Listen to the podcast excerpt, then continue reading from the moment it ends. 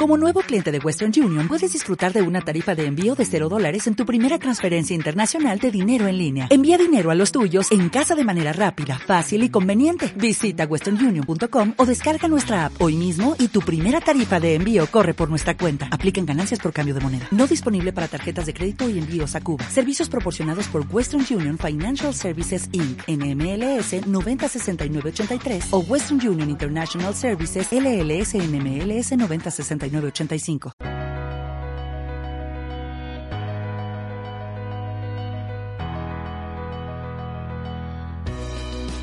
Bienvenida a Omega Centro Cristiano. Estás por escuchar un mensaje para mujeres.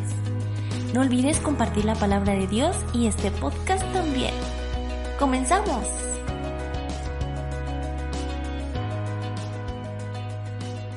¿Listo? ¿Sí me escuchan?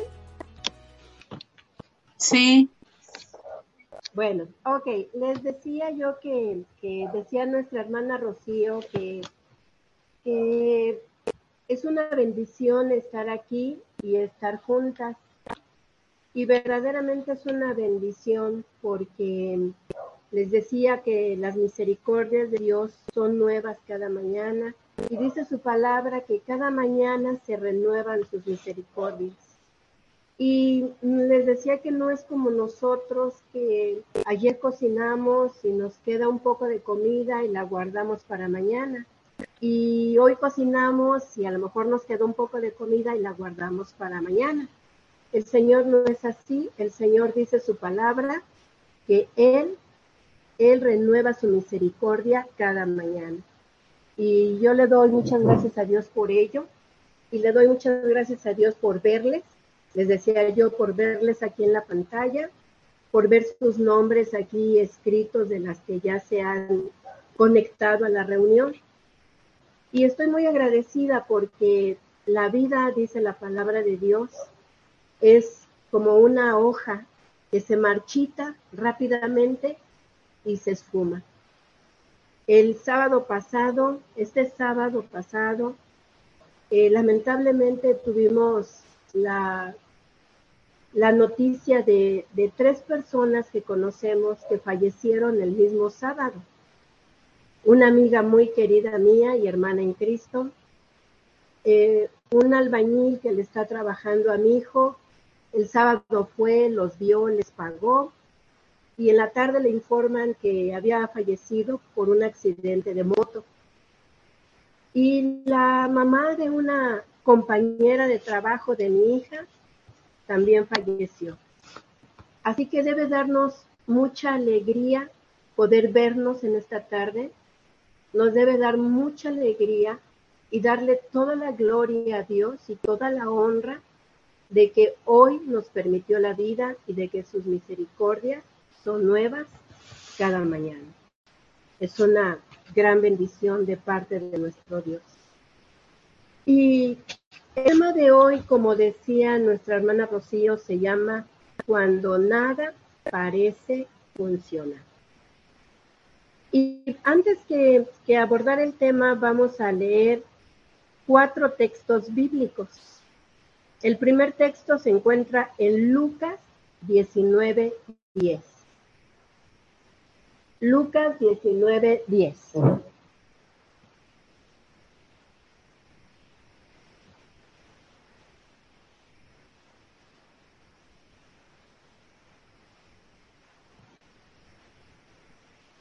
Como me moví del lugar, no tenía mi Biblia. Lucas 19:10. ¿Alguien lo tiene? ¿Lo puede compartir? ¿Sí puedo? Sí, adelante. Dice, porque el Hijo del Hombre vino a buscar y a salvar lo que se había perdido. Juan 14, 2, quien lo tenga, Hechos 16, 31 y Hechos 4:12. Lucas 19:10, porque el Hijo del Hombre vino a buscar y a salvar lo que se había perdido. Amén. Juan 14:2. Amén, amén. En la casa de mi padre muchas moradas hay. De otra manera, yo os los hubiera dicho, voy pues a preparar lugar para vosotros. Amén. Hechos 16, 31.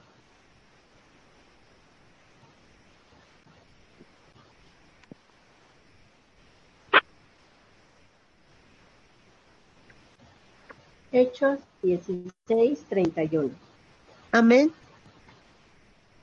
¿Sí? Y ellos dijeron, cree en el Señor Jesucristo y serás salvo tú y tu casa. Amén. Y el último versículo, Hechos 4:12. Y en ningún otro hay salvación, porque no hay otro hombre, nombre bajo el cielo dado a los hombres en que podamos ser salvos. Amén. Bueno, el tema de hoy, cuando nada parece funcionar, lo vamos a abordar en dos partes. Hoy es la primera parte porque es un tema un poco extenso. Y el Señor me llevaba a lo siguiente. Normalmente cada lunes eh, hay una persona, una pastora, una invitada que expone el tema. Y el Señor me decía en su palabra que Él quiere oír la voz de tus palabras. ¿Qué quiere decir esto? Que hoy no me toca hablar a mí, hoy le toca hablar a, a varias de ustedes. Y el Señor es quien va a poner en su corazón quién le toca hablar. Y lo primero que yo les quiero preguntar es, cuando decimos nada parece funcionar, ¿qué entiendes tú por eso? ¿Qué te viene a la cabeza? ¿Qué sientes? Eh, ¿O con qué lo relacionas? cuando nada parece funcionar. Si alguien quiere compartir, ¿qué te viene a la cabeza? Nada parece funcionar. Es como cuando en nuestra inteligencia o sabiduría o en nuestros recursos buscamos soluciones y, y no, no, no, no nos da solución, eso no, este, no lo logramos, entonces buscamos otra, de otra forma, de otra manera, y tampoco funciona, y buscamos este, de otra forma y no logramos tener esa respuesta, ¿no? Pero yo creo que es en, en cuanto a los recursos que tenemos, que nos movemos y, y a lo mejor terminamos mis recursos y busco ayuda a lo mejor con un hermano, una hermana, una amiga, y ayúdame a solucionar esto, ¿no? Y así voy buscando, pero no encuentro como esas respuestas. ¿Puede ser? Ajá. ¿Alguien quiere complementar a lo que dijo Mare? Eh, eh, Mare dice que buscamos respuestas a, y, a ciertas circunstancias y situaciones. Y cuando no tenemos la solución nosotros, acudimos a alguien más. ¿A quién más quiere complementar? ¿A qué le suena? ¿Qué le viene a su mente o a su corazón? Como que cuando en el día a día las cosas no te están saliendo como tú quisieras, tal vez te habías planeado, propuesto una meta y no te funciona por ninguna, por el, todos los lados que le busques, dices, no, pero ya hice esto y no me funcionó, ya hice el otro y tampoco y así.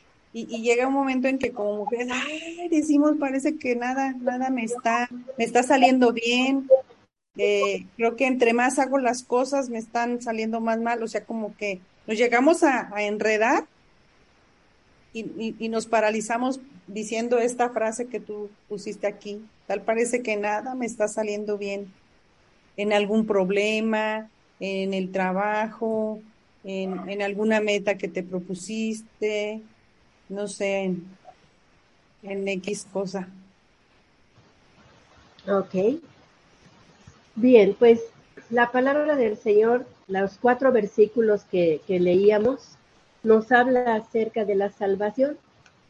El primer versículo nos dice que el Hijo del Hombre, que viene siendo nuestro Señor Jesucristo, nos vino a buscar a ti y a mí en el segundo, el Señor Jesucristo nos da una promesa maravillosa y que dice que en la casa de su Padre muchas moradas hay. Y el Señor Jesús dice, yo voy pues a preparar morada. Hay moradas eh, en la casa de mi Padre y si no fuera así, yo se los hubiera dicho. pero el Padre dice que hay salvación, que hay morada allá con el Señor y luego también que no hay ningún otro nombre dado a, los hombres bajo la tierra más que el nombre de Jesucristo para que podamos ser salvos.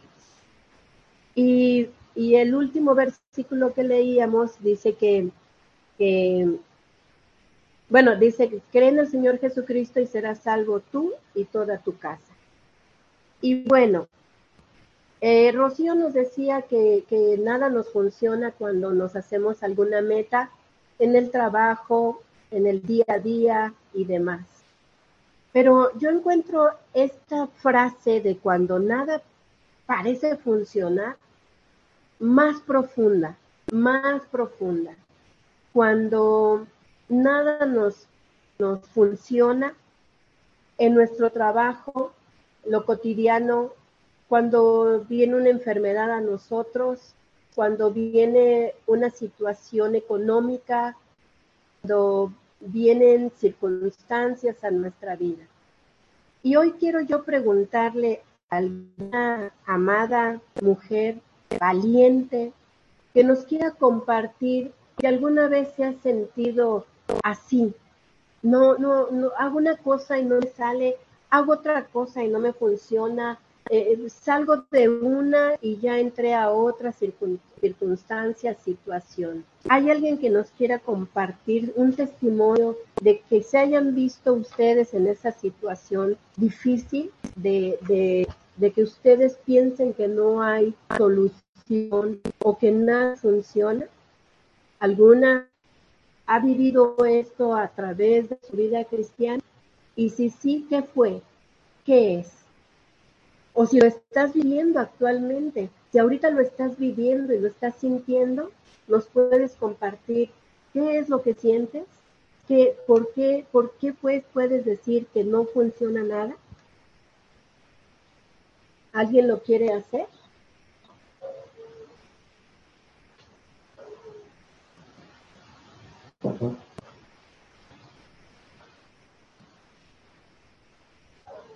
Tenemos aquí 20 hermanas que estamos conectadas. ¿Alguien nos quiere compartir si se en una situación difícil? Amén. Es una reunión de mujeres, es una reunión para edificar. Amén. Adelante. Sí, eh, pues sí, a mí a veces este es como un denominador de, de mi vida porque yo um, de este, en mi juventud tomé muy malas decisiones en muchos aspectos y pues todavía hasta antes de llegar a Cristo seguía tomando malas decisiones y pareciera que, que aún no acabo de comprender y todavía las sigo tomando. Entonces, pareciera que ya uh, se están mejorando algunas circunstancias y vienen otras, pero yo veo como que son muchas consecuencias, casi en todas veo consecuencias de, ah, es que esto está pasando por esta decisión que tomé, este, mm, pues que no de, tal vez no debí de haber tomado. Que por ejemplo, ahorita que, que tuve la circunstancia en mi trabajo, pues mm, tal vez no debí de haber, es que yo estaba en otra, en otra área de trabajo mucho más tranquila y me cambié de área, tal vez no me debí de haber cambiado. Eh, cuando mis hijos uh, se comportan de una manera que, me entristece, um, verlos lejos de Cristo, um, ver que, que mi matrimonio pues no, no se, no se um, corrigen las cosas, este, ver problemas económicos, ver a mi hija enferma. Entonces como que todo eso me satura, me satura y, y, y así, y busco de una forma y busco de otra y no. Entonces, este, cuando me he tenido fortuna de que hermanitas que, que se me acercan y, están al pendiente de mí me dicen es que descansa en Cristo, este, ya busca el descanso en Él. Y, y trato de hacerlo, pero a veces no sé cómo, o, o a veces um, cuando ya siento que ya las cosas están mejorando, llega otra cosa, y, y a veces siento que yo soy la responsable porque no, no tengo fidelidad y, y a veces este siento que me cargo cosas que no debería cargarme y pues así, entonces justamente hoy platicaba con una, con una compañera de mi trabajo, le digo, es que porque estamos, o sea, mm, en una cosa y apenas vamos como saliendo y, y otra y otra así como, como nos comentaba. Gracias. Gracias, Claudia. ¿Alguien más nos quiere compartir lo que ha vivido o lo que está viviendo?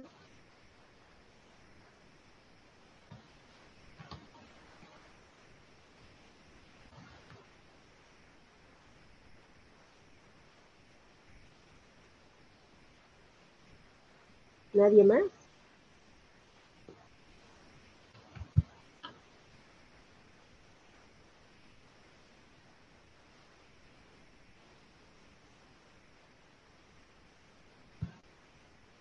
¿Nadie más le ha pasado en el pasado vivir circunstancias así? De que piensen, como dice Claudia, una tras otra, parece que va mejorando el asunto, la circunstancia, la situación, la prueba y vuelve, y vuelve otra cosa. ¿A nadie más? Sí, este, bueno, ya lo había comentado anteriormente de mi esposo y a mí, este, antes de la pandemia empezaron en, tenemos un negocio de taxis y este, y se descompuso uno, luego al siguiente día choca otro, es pérdida total, al día siguiente choca otro auto, este, y así, o sea, una tras otra, y luego también nos robaron otro carro, ya hasta ni me acuerdo bien cómo es, nos robaron otro carro y este se desapareció y nunca, nunca lo encontraron y dieron con él. Este, luego otro chofer lo embargaron por deudas personales y como ahí estaba el carro, pues lo tomaron y se lo llevaron. Y estuvo ahí retenido como un año y medio. Este, y luego aquí nosotros, nuestro carro personal, nos lo multaron porque, era Uber, pero no era Uber. Este, una multa de 60 mil pesos que tuvimos que pedir crédito y pues ya veníamos pues acumulando muchas eh, deudas, ¿no? Porque era una tras otra, tras otra, tras otra. Y este, tuvimos que pedir ese crédito y este, pues ahí metimos un, abogado que apoya el mismo gobierno, ¿no? Y eh, después de también casi dos años nos dieron respuesta y nos regresaron ese dinero. Este, y así ha sido, o sea, como que no salimos de uno y otra vez el problema. Y luego para acabarla se viene la pandemia y se viene para abajo, o sea, la demanda de trabajo, ¿no? Y las empresas pues cerraron, entonces los contratos que teníamos pues se cancelan y, pues cada vez íbamos más profundo y más profundo y este y pues tratando de buscar soluciones, buscar ayudas, no, no encontrábamos la, la puerta, ¿verdad? No encontrábamos la salida y este y, así fue, así fue nuestra experiencia en esta área, en, lo económico. Este nos, nos golpeó fuertemente y, pero era así, o sea, cosas así hasta que decíamos, no puede, no puede ser, todos los carros les pasó algo. Gracias, Mare. Eh, tú comentas que tiene como dos años, ¿verdad? Que tardó para que les dieran una respuesta de uno de los problemas. Claudia, ¿cuánto tiempo has estado en pruebas? Mm, pues que yo me diera cuenta, es que yo antes no pensaba que eran pruebas o no sabía, eh, unos cinco años. Unos cinco años. Les voy a contar la historia de, de Job. Job en el capítulo 1 nos dice la palabra de Dios que Job era un hombre recto, era un hombre temeroso de Dios, era un hombre que estaba en contacto y en comunión con el Señor. Y dice la palabra del Señor que Satanás se presentó delante del Señor. Entre los hijos de Dios se presentó él. Y entonces tienen ellos una plática a Dios y, le, y, Satanás. Y Dios le pregunta que de dónde viene y Satanás le responde que de rodear la tierra. Y el Señor está tan contento con la vida de Job, de que era un hombre piadoso, un hombre recto, un hombre temeroso de Dios. Y Satanás pide la vida de él y el Señor le dice, le da cierta, cierta libertad y cierto permiso de que él tenga unas situaciones con Job. Y dice la palabra del Señor en el capítulo 1 de Job, que lo primero que sucedió es que mataron sus criados cuando los criados o, sus trabajadores estaban arando o cuidando los bueyes y las asnas. O sea, sus siervos estaban trabajando, estaban cuidando las asnas y estaban cuidando los bueyes cuando llegaron y los mataron. Y entonces viene alguien que se escapa y le dice a Job que habían matado a los criados de los que estaban cuidando a los bueyes y a las asnas. Y viene otro corriendo y le dice, ¿sabes qué? Se quemaron tus ovejas y tus pastores, las ovejas que él tenía. Él era un hombre muy rico, que Dios le había bendecido grandemente. Y dice que se quemaron sus ovejas y sus pastores. Y luego viene otro hombre rápidamente y le dice, ¿sabes qué? nos robaron los tres mil, los tres mil camellos y mataron a los criados. Y luego viene otro hombre corriendo y le dice, un gran viento del desierto azotó la casa donde estaban tus hijos y tus hijas en un gran banquete y murieron tus diez hijos. ¿Se imaginan ustedes la la sorpresa de las noticias que estaba recibiendo él. Él estaba diciendo, él, estaba recibiendo puras noticias malas. Los criados los mataron, nos robaron los camellos, las ovejas se quemaron, el, gran viento azotó, azotó la, casa y cayó, se, cayó, se derrumbó, se vino para abajo y todo lo que estaba debajo de la casa se, quedó nada, se quedó ceniza, se quedó trizas. Entonces murieron tus siete hijos y tus tres hijas. Yo creo que Job todavía no se recuperaba de una de las noticias malas que había recibido cuando ya venía otra noticia mala cuando ya venía otra noticia mala y cuando ya venía otra noticia mala. Y todas sabemos que la palabra de Dios dice que su esposa, al ver cómo se encontraba él, le dio un consejo que no era nada sensato ni era nada bueno. Y ese consejo que le dio su esposa fue, pues ya maldice a tu Dios y ya de una vez muérete tú para que ya dejes de estar sufriendo. Insensatamente le dijo esta mujer eso a su marido. Y entonces Job le contesta que él debería de guardar su integridad. ¿Cuál integridad? ¿Qué integridad debería de guardar Job? E, esa integridad de amar a Dios. Yo decidí servir a Dios, yo decidí amar a Dios, yo decidí estar con Dios en las buenas y en las malas, dijo Job. Porque Job dijo, nada más recibiré lo bueno de Dios, las bendiciones de Dios y lo malo no. Tengo que guardar mi integridad delante de Dios y tengo que recibir del Señor lo bueno y lo que Él permita que me venga de malo. Y no conforme con esto, dice la palabra del Señor que vuelve a ir a Satanás a la presencia del Señor y le vuelve a decir que, pues, como no, pues si le tienes todo y, le das todo y lo tienes con bien y lo tienes con posesiones y lo tienes con salud. Y entonces el Señor le permite que, que toque su, su piel, su, su persona Y dice la palabra del Señor que entonces le viene una enfermedad.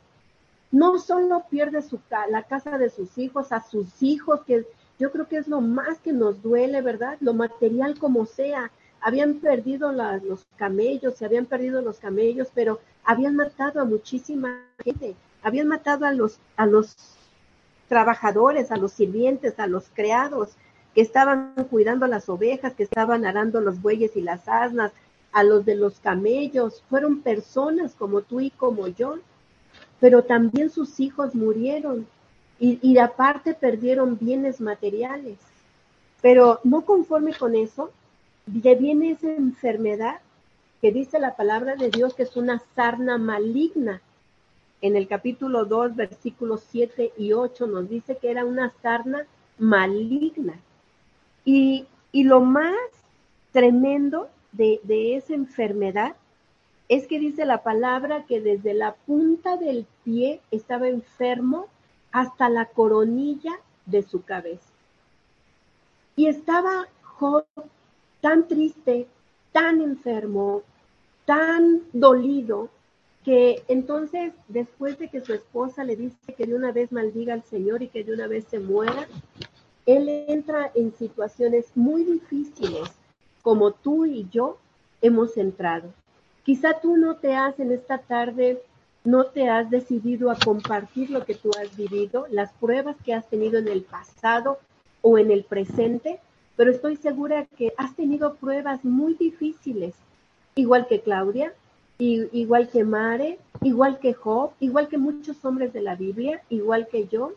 Y entonces decía Claudia, muchas hermanitas en Cristo me dicen, descanse en el Señor, pero yo a veces no sé cómo. Entonces tenemos que aprender el cómo, cómo, cómo podemos descansar en el Señor. Porque mientras que estamos en la prueba, miren, yo estudié los 20 capítulos de, los primeros 20 capítulos de Job, y la situación y la circunstancia de Job era muy, muy tremenda, muy difícil, que muchos de nosotros hemos vivido ciertas o muchas circunstancias de las que él vivió y él padeció. Job tenía tres amigos, y esos tres amigos, dice la palabra de Dios, que, cuando ellos se enteraron de lo que le pasaba a su amigo, fueron a verlo. Y dice la palabra del Señor, así nos dice, que cuando ellos vieron a Job en la posición que estaba, cómo estaba su cuerpo, todo desllagado, ¿se imaginan? Dice la palabra que desde la coronilla hasta el pie, hasta el dedo gordo del pie, eso ha, haber sido algo terrible de dolores en el, en el cuerpo de Job. Y a veces cuando nos fracturamos una mano, alguien se fractura un pie o le sucede algo, duele mucho. Ahora completamente todo el cuerpo de Job estaba con estas llagas. Y dice que él agarraba tiestos, o sea, agarraba cosas calientes y se las ponía en su cuerpo porque quería sanarse y se quemaba las llagas. Imagínense qué tremenda situación vivió Job.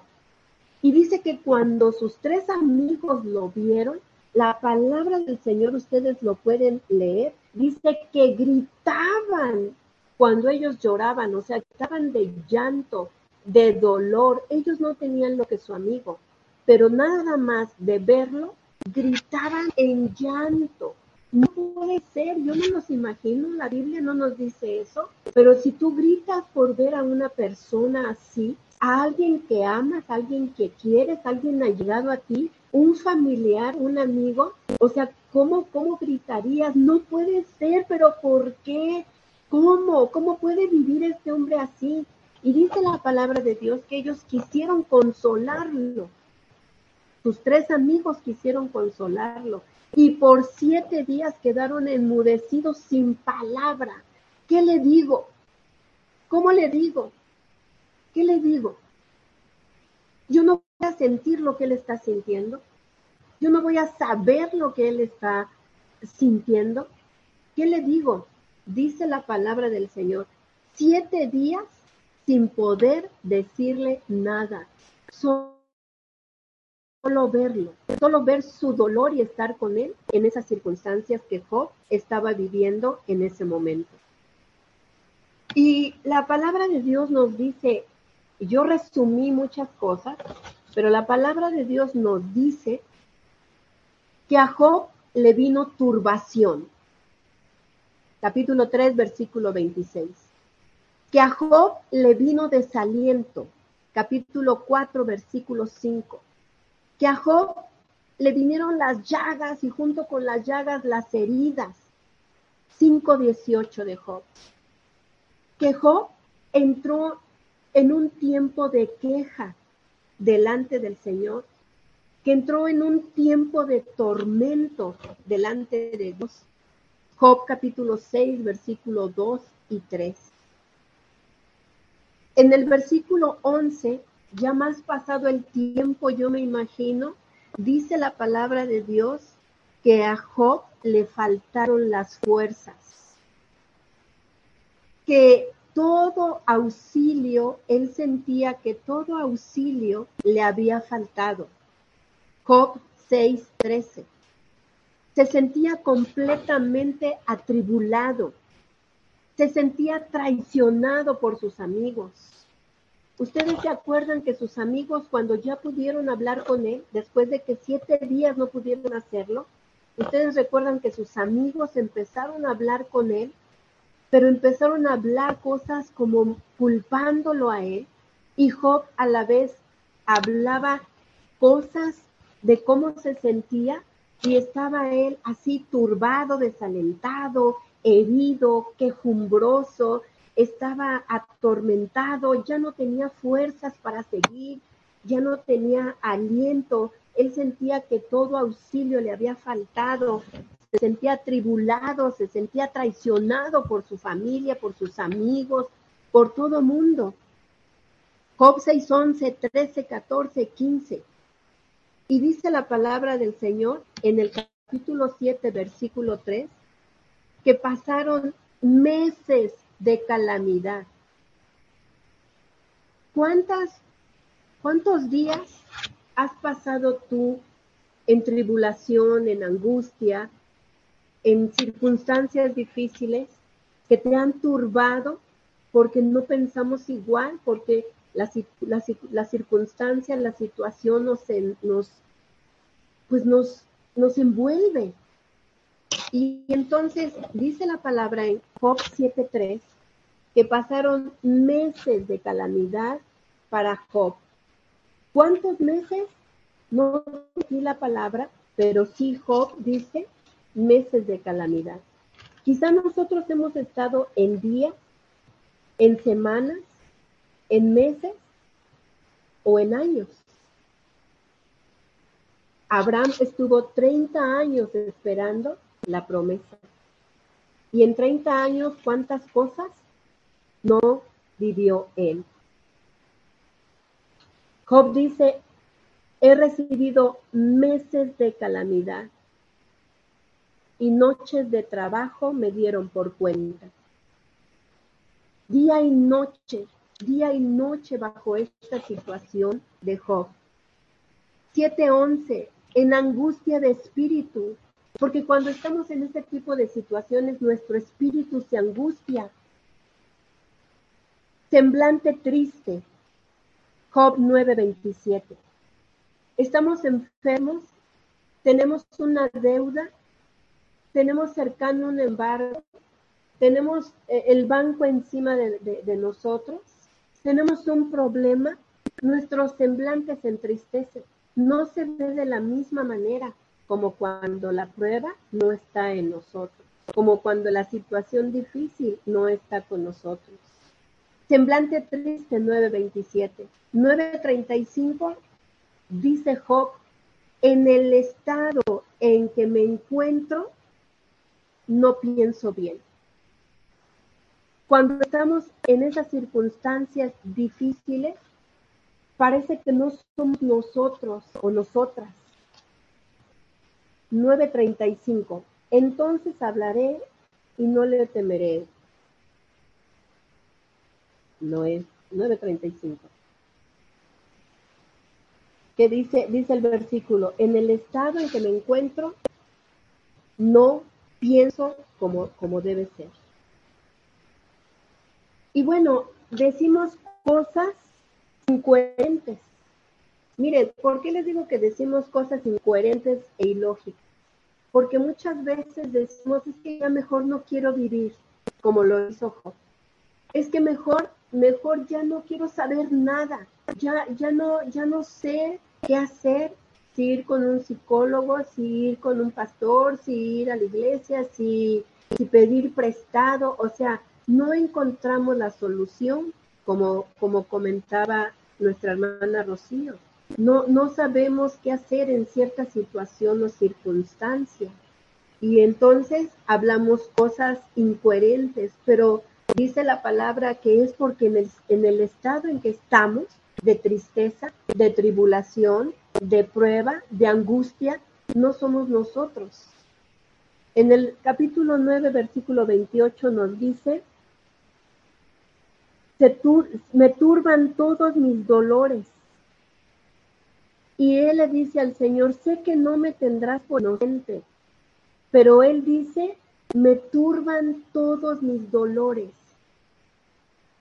Y luego dice que entra en depresión. Versículo 1 del capítulo 10. Está mi alma hastiada de mi vida él ya se encuentra en una depresión profunda. Ya mi, mi alma está hastiada de mi vida, ya no quiero saber nada.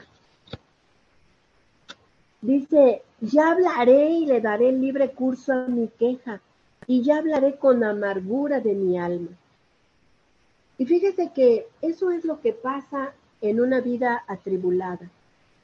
Encontramos que en lugar de que haya palabras de agradecimiento a Dios, dice la palabra del Señor que debemos de darle gracias a Dios en toda circunstancia, sea buena o sea mala la circunstancia que estemos viviendo. Pero tanto nos agobia la situación que como Job le damos, le damos rienda suelta, libre curso a estarnos quejando, quejando, quejando, quejando, y empezamos a hablar con amargura y vemos los días sin brillo. Ya no, ya no, ya no tiene sentido.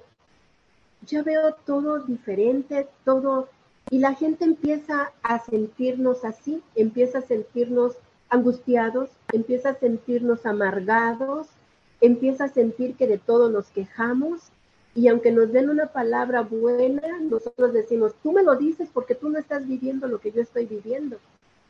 Tú me lo dices porque tú no entiendes. Eh, y nos dicen, es que mira, consuélate. ¿Y cómo? ¿Cómo es el consuelo? ¿Cómo es el consuelo? ¿En dónde lo encuentro? ¿Dónde lo venden?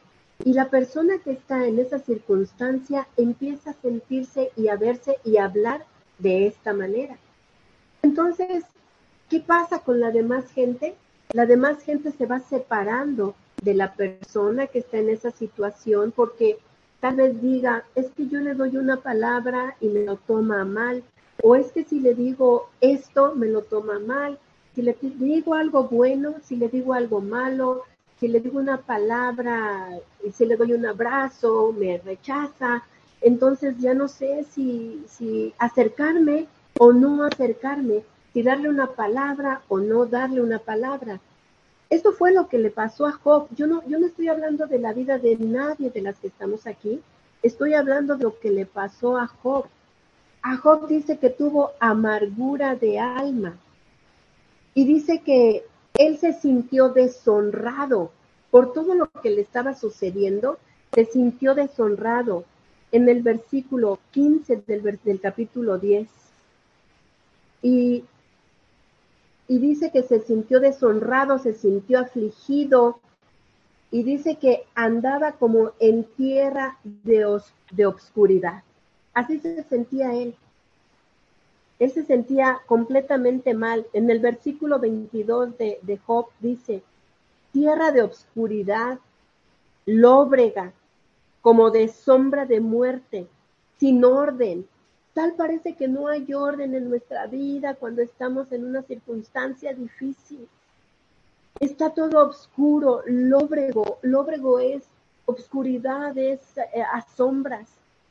Y dice que la luz que puede, puede penetrar es como densa tiniebla. Versículo 22. Y cuya luz es como densas tinieblas.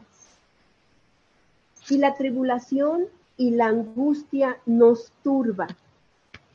Job 15:24. Tribulación y angustias, angustia le turbarán. Así se sentía Job. Esta tribulación por lo que estaba viviendo, la angustia le turbaba. Y el aliento, el aliento de nuestra vida sentimos que se agota, Creemos y pensamos que se acortan nuestros días. Me siento tan mal que un día de estos voy a morir, voy a fallecer, no sé qué me va a pasar. Es lo mismo que sintió Job en el capítulo 17, versículo 1. Mi aliento se agota, se acortan mis días. Ya se me está preparando el sepulcro. Eso es lo que Job ya, ya sentía por tanta situación difícil que había venido a su vida. Versículo 13 del capítulo 19. Hizo alejar de mí a mis hermanos. Hizo alejar de mí a mis conocidos. También hizo alejar a mí a los conocidos y ahora para ellos soy como extraño y se apartaron de mí. Y, las personas que han pasado por situaciones difíciles, eso, eso hemos sentido. Hemos sentido que no hay nadie que nos pueda poner en la mano en el hombro, no hay nadie que nuestros amigos nos abandonaron, que nuestros hermanos en la carne y en la fe nos han abandonado, que nuestros conocidos se han apartado de nosotros y que nuestros parientes se detuvieron, versículo 14, mis parientes se detuvieron y mis conocidos se olvidaron de mí. Versículo 14 del capítulo 19. Mis parientes se detuvieron, mis conocidos se olvidaron de mí. Versículo 15, los moradores de mi casa, los mismos que están viviendo en mi casa, y mis criados, mis trabajadores, mis sirvientes, me tuvieron como si yo fuera una persona extraño. Fui como forastero a sus ojos. Les he llamado en el versículo 16, llamé a mi siervo y no respondió. Les he llamado, les he suplicado, de mi propia boca les he suplicado, dice Job, les suplicaba. Pero ellos tal parece que no están cercanos. Mi propio aliento, versículo 17, mi propio aliento, dice Job, vino a ser extraño a mi propia mujer. Ni ella me soporta, ni ella me entiende, ni ella ya tiene nada conmigo. Es lo que pienso que Job decía. Mi aliento vino a ser extraño a mi mujer. Versículo 18, los muchachos me ven y me menosprecian. Me menospreciaron. Versículo 19. Todos mis íntimos amigos me aborrecieron. Y los que yo amaba se volvieron contra mí. Y en el versículo 22 nos sentimos perseguidos por todo y por todos. ¿Por qué me perseguís como y ni aún de mi carne os saciáis. Nos sentimos por todos lados mal, emocionalmente, espiritualmente, nuestra alma, nuestro espíritu, nuestro ser completamente se siente mal. Hasta que llegó un momento en el que Job tuvo algo precioso de revelación de parte de Dios que le vino a su vida Y entonces él pudo pronunciar algo maravilloso ahí mismo en el capítulo 19, en el versículo 25. 19, 25.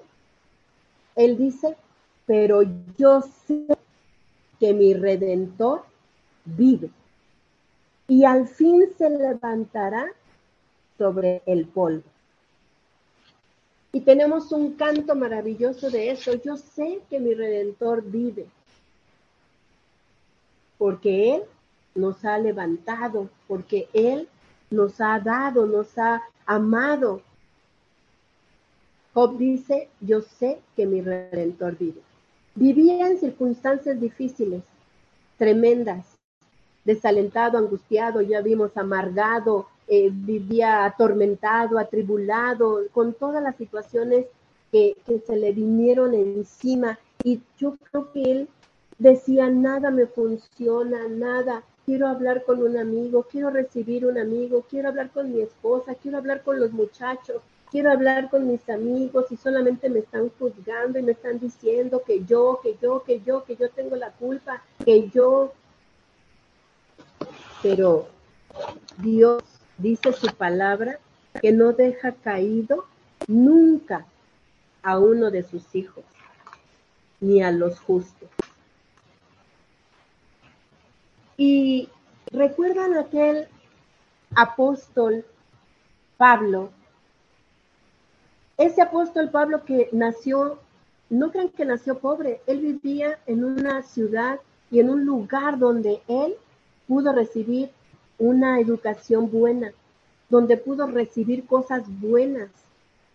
Y él era tan celoso de lo que se le había inculcado o educado, que por eso es que él tiene tantos conocidos por sus estudios y tiene conocidos eh, como gobernantes en las altas esferas, diríamos coloquialmente.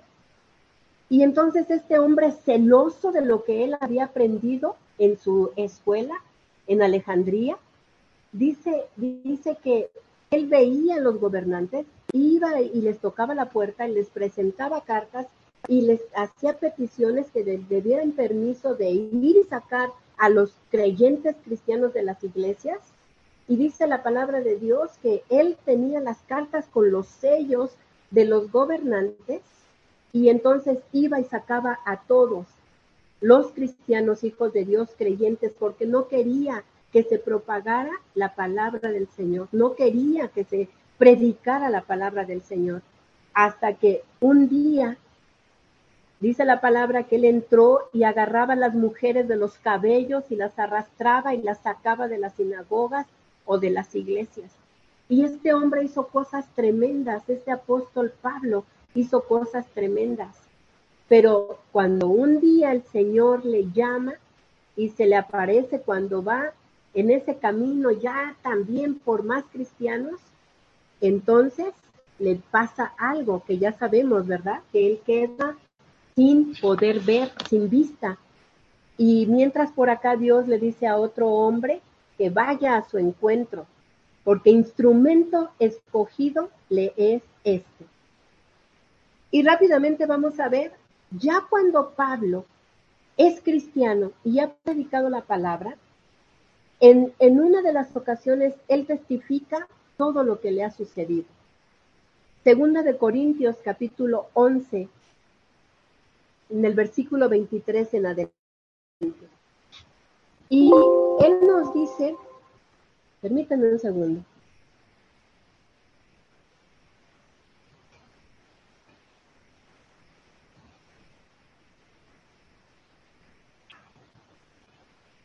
Estaba preparada en otro lugar y como no me oían me cambié.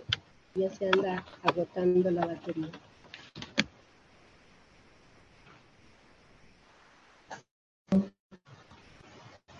Dice la palabra del Señor en 2 de Corintios 11, que él vivió azotes sin número, es decir, ni siquiera se acordaba cuántos azotes había recibido. Anduvo en peligros de muerte muchas veces.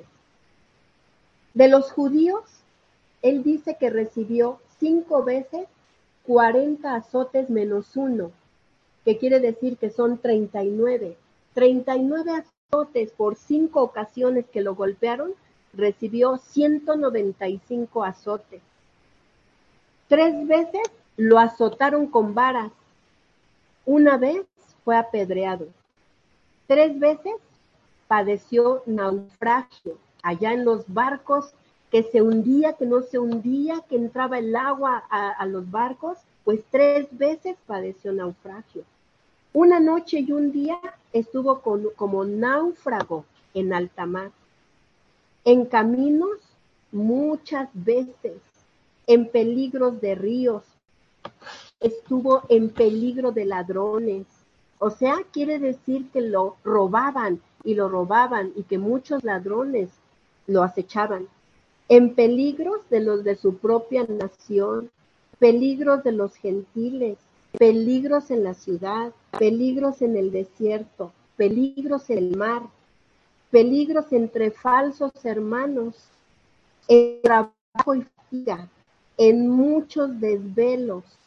Tuvo hambre, tuvo sed, tuvo muchos ayunos, tuvo mucho frío, estuvo en desnudez, Además, dice él, de otras cosas que no nos, no nos contó Pablo. Y lo que, aparte lo que se le agolpaba cada día, el diario vivir, la preocupación por todas las iglesias. Se enfermó. Él dice, ¿quién enferma? Y él no.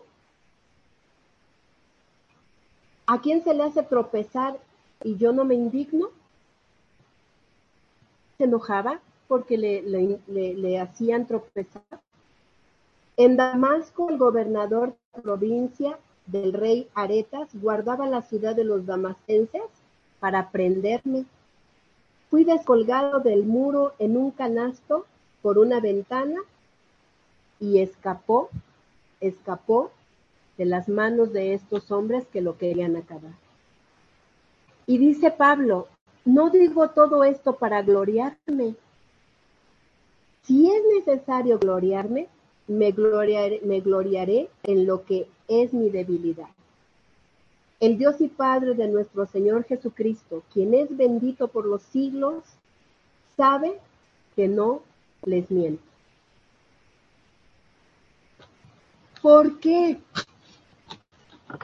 En la segunda parte vamos aprender o tenemos, tiene Dios la respuesta para nosotros, como decía Claudia, a veces no sé cómo. En la segunda parte el Señor nos va a decir cómo, quién y por qué. ¿Cómo debemos hacerlo? ¿Por qué? Hoy solamente les puedo adelantar que la palabra de Dios tiene más de siete mil promesas. Y si dividimos siete mil promesas de Dios entre 365 días, tiene más de 7000, pero tomando 7000, entre 365 días, aproximadamente el Señor tiene 20 promesas para ti, Claudia. 20 promesas para ti, Marta. 20 promesas para cada una de las que estamos aquí conectadas diariamente. Diariamente. Entonces, son siete y media, ya no nos queda mucho tiempo. Que quería comentarles brevemente un testimonio mío. Voy a tomar todavía un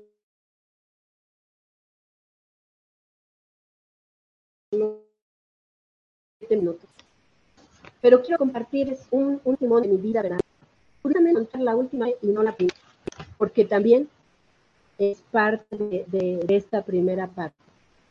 Pero quiero comentarles que en el año de 1986 yo llegué con mi madre a la ciudad de Guanajuato y cuando nosotros llegamos a la ciudad de León, todo, todo, nada, nada, nada parecía funcionar, todo parecía dentro de nosotros. Nosotros al año me casé con mi esposo al año de haberme venido a la ciudad de León. Y nosotros ya juntamente con mi esposo fuimos corridos de tres iglesias en León.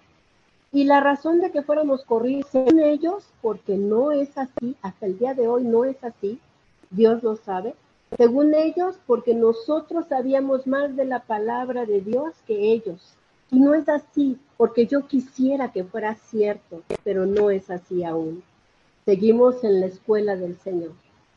Fuimos corridos de tres iglesias, anduvimos mucho tiempo sin iglesia y sin pastor. Decidimos mi esposo y yo entonces iniciar una célula en la casa y empezamos a compartir la palabra del Señor. Pero cuando me embaracé de mi segunda niña, eh, tenía que guardar los 40 días y pedía apoyo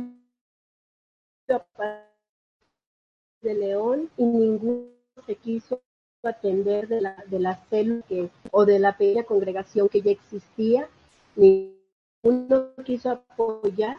Y por eh, testificar de Jesucristo los vecinos de cuadra, ninguno escuelas bíblicas, teníamos la palabra, teníamos la célula en la casa, y como ellos decían que nosotros éramos de otra religión, no nos, no nos juntaban decían ellos, no nos juntaban a las reuniones del Día de Niño, del Día de la Mamá y de Navidad que ellos festejaban y hacían, y pasaban por todas las casas excepto por la nuestra. Y luego, por si fuera poco, pues no permitían que sus niños se juntaran con el mío, que en ese tiempo tenía solamente cinco años, iba a cumplir seis años.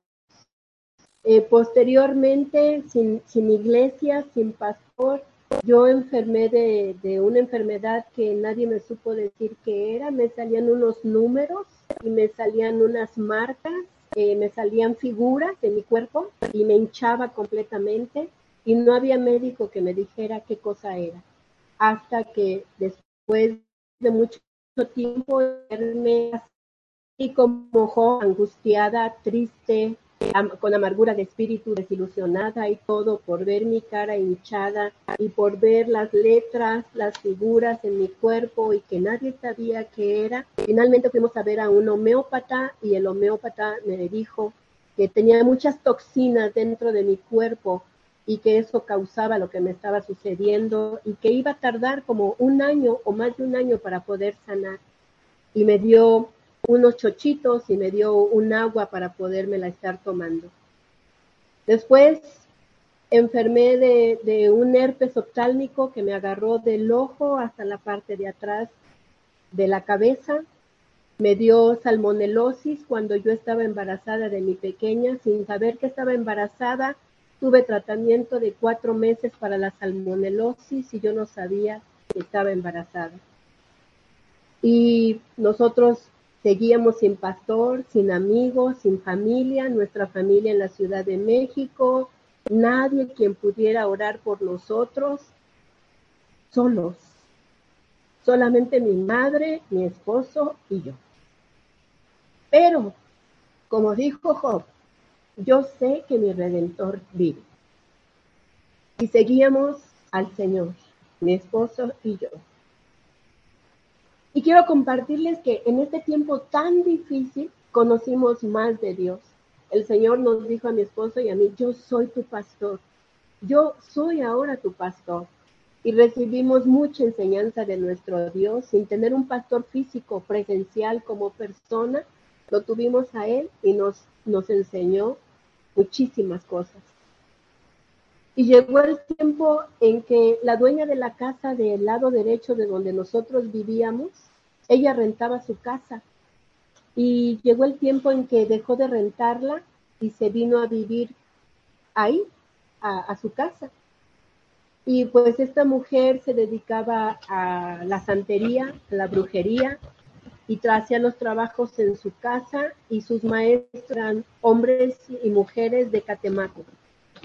Y los teníamos en la pared del lado derecho y sufrimos y vivimos muchas cosas feas y difíciles con esta persona. Y mientras nosotros nos íbamos a la iglesia, a la congregación, porque posteriormente asistimos a una congregación después de no tener una, donde nos acercamos a, a, esta congregación, hablamos con los pastores y los pastores nos dijeron, aquí ni me sobras ni me faltas. Si te quieres congregar, congrégate, pero ni me haces falta y ni tampoco me sobras. Pero nosotros teníamos la necesidad de nuestro corazón de aprender, seguir y escuchar, seguir escuchando la palabra de Dios. Así que en ese tiempo ya asistíamos a una congregación y cuando nos íbamos a las reuniones, de regreso encontrábamos nuestra casa llena de huevos, llena de cosas y teníamos que lavar y con agua, con la manguera y orar y reprender en el nombre de Jesús. Paredes de las fachadas de la casa. Después vino lo de mi hijo. Después de eso, de esta persona que estaba, teníamos nosotros pues, una lucha y una guerra espiritual ahí cercano a nosotros. Y después vino lo de mi hijo. Y pues yo entré en una situación muy difícil, sentía que me moría de dolor, no comprendía por qué nos estaba sucediendo esto, era una tras otra y de, como dice el nombre del, del tema, nada parecía funcionar, nada parecía solucionarse. Y lo de mi hijo nos duró seis años, diez meses, casi siete años, estar en tribulación, amenazados de muerte y daban rescate por la cabeza de mi esposo, de mi hija y de mí. Salimos de la casa entonces y nos tuvimos que cambiar nueve, nueve veces, nueve veces. Ustedes se imaginan cambiarse y cambiarse y cambiarse y cambiarse. Era algo terrible. Vivimos en la casa de mi cuñado un tiempo, nueve meses también. Vivimos en la casa de mi cuñado y en ese tiempo estaba su casa infestada de cucarachas. Nos salimos de ahí, nos fuimos a rentar a la ciudad de Silao y en la ciudad de Silao la casa estaba llena de pulgas. Hagan de cuenta que parecía plaga lo que estaba sucediendo. Y las personas que nos rentaban, nos rentaban y al mes nos pedían la casa. Íbamos a, rentar la casa, dábamos el, la renta y lo que te piden, las llaves que te piden dos rentas, el depósito y la renta, después ya no nos las querían rentar y ya no nos devolvían el dinero. Y era una circunstancia tras otra, tras otra, tras otra, y todo lo que le pasó a Job, me pasó a mí. Me sentía así, amargada, desilusionada, afligida, triste de semblante. Dice Job en uno de, sus, en uno de los versículos, eh, los huesos testifican que he enflacado. Así dice Job, o sea, ya estoy más flaco que nada, decía él. Y muchísimas cosas sucedieron. Y entonces eh, tuvimos que pagar muchos abogados para lo del asunto de mi hijo una tras otra audiencia, cambios y cambios y cambios, cambios de jueces, cambios de juzgados, cambios de ministerio público y muchísimas cosas. Y quiero decirles que queríamos salir corriendo, huir de Guanajuato, huir de León, huir de Silao. Y el Señor nos dijo, no, porque yo les voy a dar la victoria en Guanajuato y así fue. Teníamos nosotros conocidos en el gobierno, teníamos ya la cita para ver a magistrados, teníamos la cita para ver al gobernador en esos años y el Señor nos dijo, no, porque lo que yo voy a hacer va a ser de mi poder y no del poder de los hombres. Para que no digan después que el gobernador o el magistrado hizo algo, que yo soy el que voy a hacer. Así que no parecemos en vano. ¿Por qué después de todo esto seguimos aquí compartiendo con ustedes las cosas de nuestro Señor? El próximo, la próxima reunión vamos a hablar de las cosas grandes, maravillosas y las promesas de Dios y por qué seguimos caminando en el Señor a pesar de las tempestades. Quiero decirles que Job fue salvo. Quiero decirles que Job recuperó la salud.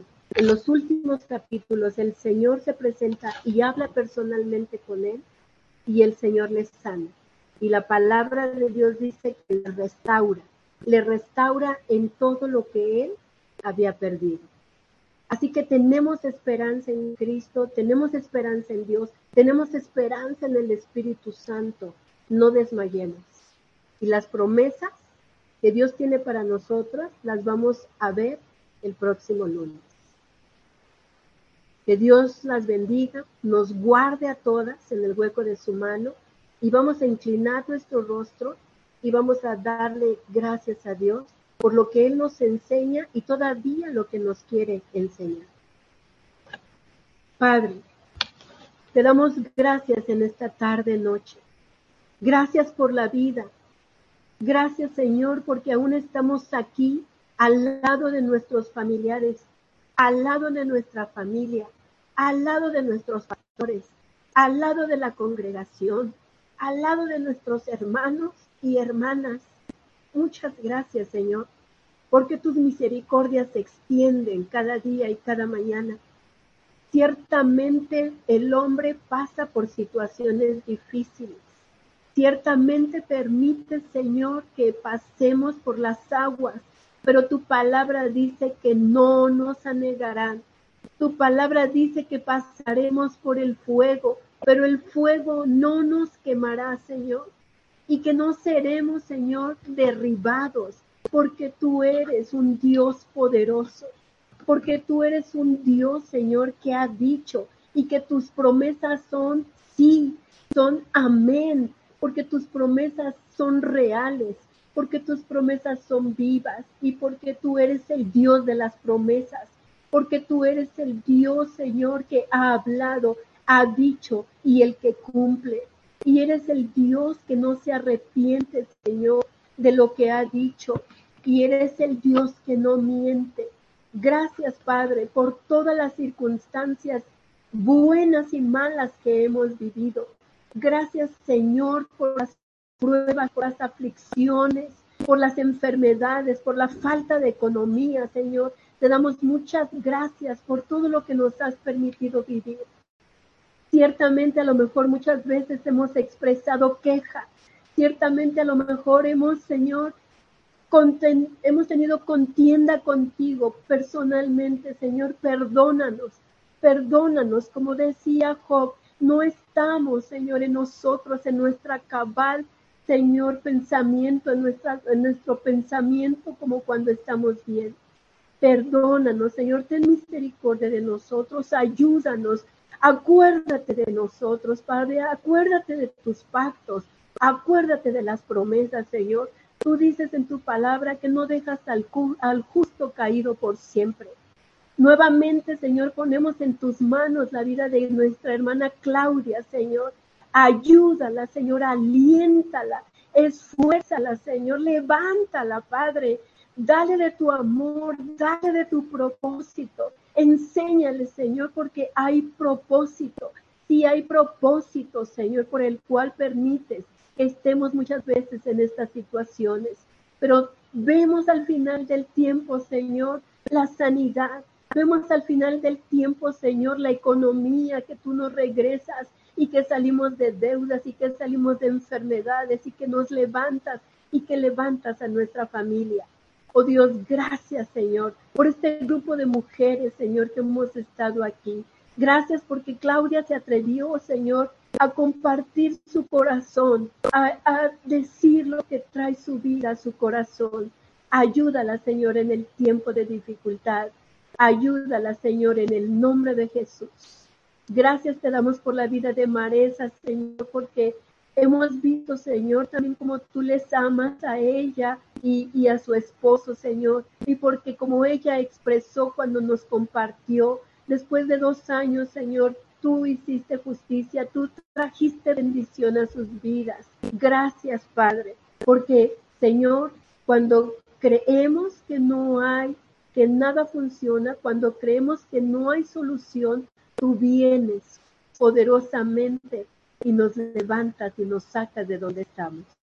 Te damos muchas gracias, en el nombre de Jesús. Te pedimos que el próximo lunes podamos venir a tu presencia para que tú nos hables qué debemos hacer, cómo debemos hacerlo y cómo debemos de confiar en tus promesas. En el nombre de Jesús te damos gracias en esta tarde por Cristo, nuestro Señor y Salvador. Amén. Gracias, hermanos. Amén. Amén. Damos gracias a Dios por su palabra que nos ha compartido en esta tarde, Carmen. Nos ha dejado muy en claro la pregunta del tema cuando, cuando nada parece funcionar. Ahora vemos muchas respuestas. Y te doy en esta um, tarde a cada una de ustedes la bienvenida por gracias a Dios porque pueden reunirse lunes a lunes y recibir esta porción de su palabra y también de tener esa oportunidad de adorar y glorificar el nombre de Dios. En esta hora voy a orar por cada una de ustedes. Somos 20 las que estamos aquí reunidas. Ya nos queda poco tiempo, pero quiero darle a cada una de ustedes una porción eh, de la Biblia. Dios te hable en esta tarde y quiero decirle a Claudia que Jehová la, te bendiga y te guarde. A Marta, que Dios te va a guardar en todo momento. A Yared, que haga resplandecer su rostro sobre ti. A Mari Pérez, que, que tenga de ti misericordia. A Carmen, que alce sobre ti su rostro. A Vero, y ponga en ti paz, Vero. A Lilian, que, está, que esté siempre gozosa, a Mare, que ore sin cesar, a Samantha, que da gracias en todo momento, a Aime, le recuerdo que Jehová es su pastor, no sé quién es CLB, pero que con Jehová nada le va a faltar. Aurora, en lugares de delicados pastos le hará descansar. A Grey, Jehová le, le, hará descansar junto a aguas de reposo. A Tony confortará su alma en todo momento. A Natalia te guiará por sendas de justicia. A Caro no temerás mal alguno. A Élida, Dios está contigo. A Nadalia, su vara y su callado te infundirán aliento. A Jacqueline, en la casa de Jehová morarás por largos días, por largos años. Padre, en esta hora te doy gracias por cada una de las veinte mujeres que estuvimos aquí reunidas, Señor. Gracias, Padre, bendecimos sus hogares, bendecimos sus vidas, Padre. Gracias por la porción de tu palabra que cada una nos llevamos en nuestro corazón. Gracias por esta semana tan preciosa que iniciamos en ti, Señor. Gracias porque sabemos que día a día, Padre, tú nos das fuerzas, tú nos das aliento, Señor. Y sobre todo, Padre, que estamos contigo, Padre. Gracias porque eres nuestro escudo, Padre. Gracias, Padre, porque eres nuestro doble sostén, mi Dios.